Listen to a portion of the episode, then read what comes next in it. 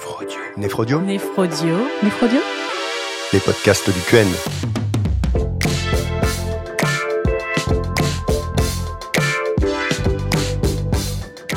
Bonjour, je suis Sandrine Lemoine, néphrologue à Lyon. Bonjour, je suis Dominique Guérotte, néphrologue à Rouen. Alors dans cet épisode, tu vas nous parler de la polykystose rénale autosomique dominante. La polykystose, c'est une euh, maladie génétique dont la prévalence est d'environ 1 pour 1000 et qui est la néphropathie génétique la plus fréquente, autour de 10% des insuffisances rénales chroniques terminales.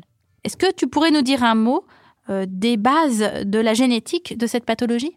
Ouais, alors en fait, c'est une maladie autosomique dominante, hein, comme son nom l'indique, avec un risque de transmission de 50%. Elle est liée à la mutation d'un gène. Les plus fréquemment impliqués sont les gènes PKD1 et PKD2. Et donc ces gènes codent pour des protéines qu'on appelle les polycystines. Et c'est euh, euh, les patients qui ont une polykystose PKD1 par rapport à ceux qui ont une polykystose PKD2 diffèrent essentiellement par la sévérité de la maladie rénale et donc ils ont un âge moyen d'arriver au stade terminal de la maladie rénale de l'ordre de 54 ans dans la polykystose liée aux mutations de PKD1 par rapport à 69 ans environ dans la polykystose qui est liée à des variants génétiques de PKD2. Comment peut-on suspecter cette pathologie et ensuite, une fois suspecté, comment peut-on confirmer le diagnostic de polykystose?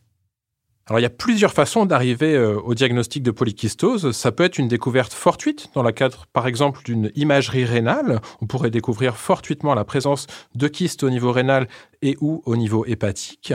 Ça peut aussi être dans le cadre euh, d'un dépistage familial, lorsque quelqu'un dans la famille est atteint d'une polykystose euh, et que les apparentés se posent la question de savoir s'ils ont ou pas la même pathologie que euh, leurs proches. Et puis ça peut être à l'occasion de complications, qu'on va voir un peu plus tard, notamment des complications rénales.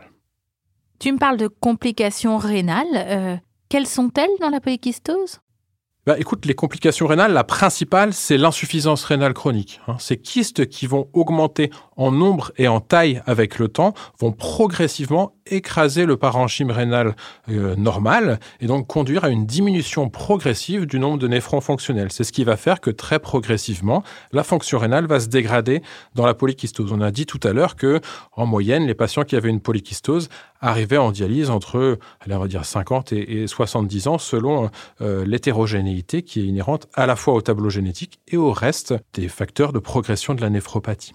Mais la complication rénale n'est pas forcément que au niveau du débit de filtration glomérulaire. On peut aussi avoir des complications aiguës, notamment une hémorragie intrachystique. Donc, c'est un vaisseau de la paroi d'un kyste qui va se rompre, qui va créer une hémorragie à l'intérieur du kyste. Ça, ça va faire mal, brutalement. Et puis, ça va faire une douleur qui va persister pendant quelques jours, voire quelques semaines parfois.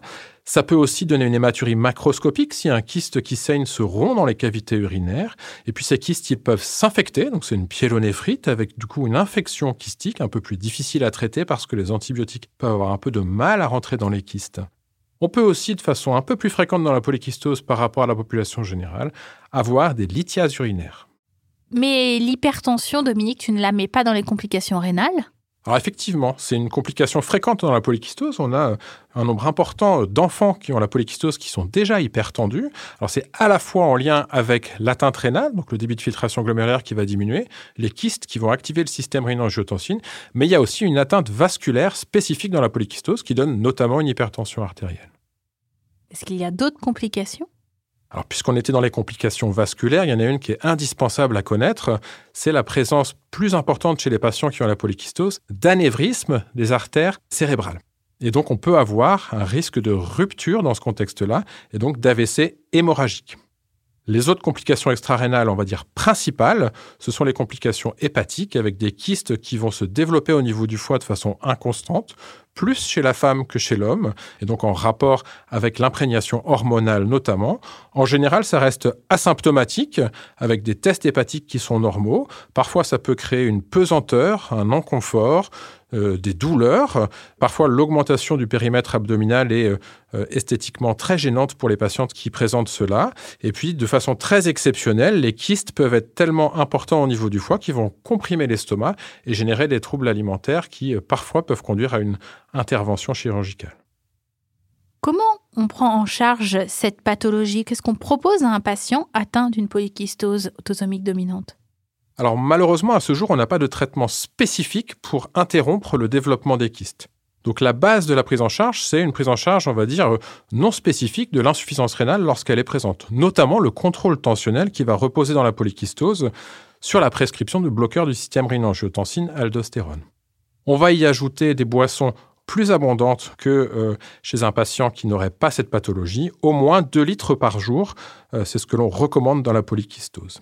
Et puis lorsque la maladie évolue, lorsqu'on arrive à un stade 5 de la maladie rénale, eh bien on va pouvoir anticiper de façon d'autant plus euh, aisée dans la polykystose que c'est une maladie qui euh, évolue progressivement, eh bien l'inscription en transplantation rénale. Lorsqu'on n'arrive pas à transplanter les gens et qu'ils arrivent au stade 5 de la maladie, eh bien on peut avoir besoin de faire de l'hémodialyse ou de la dialyse péritonéale. Alors il y a un autre traitement qui est un traitement spécifique qui s'appelle le tolvaptan, qui est parfois utilisé, mais c'est des indications d'exception et qui ne sont pas à connaître au programme de l'EDN.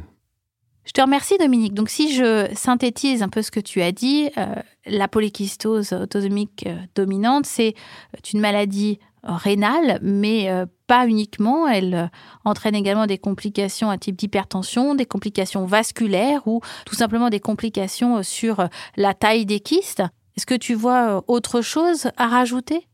Je dirais qu'il y a une particularité par rapport aux autres néphropathies, c'est que celle-ci, elle est héréditaire. Et donc, quand on prend en charge quelqu'un qui a une polykystose, il faut bien avoir en tête qu'on prend en charge une famille en général, euh, parce que cette personne peut avoir des parents qui ont été atteints, peut avoir des enfants qui sont atteints.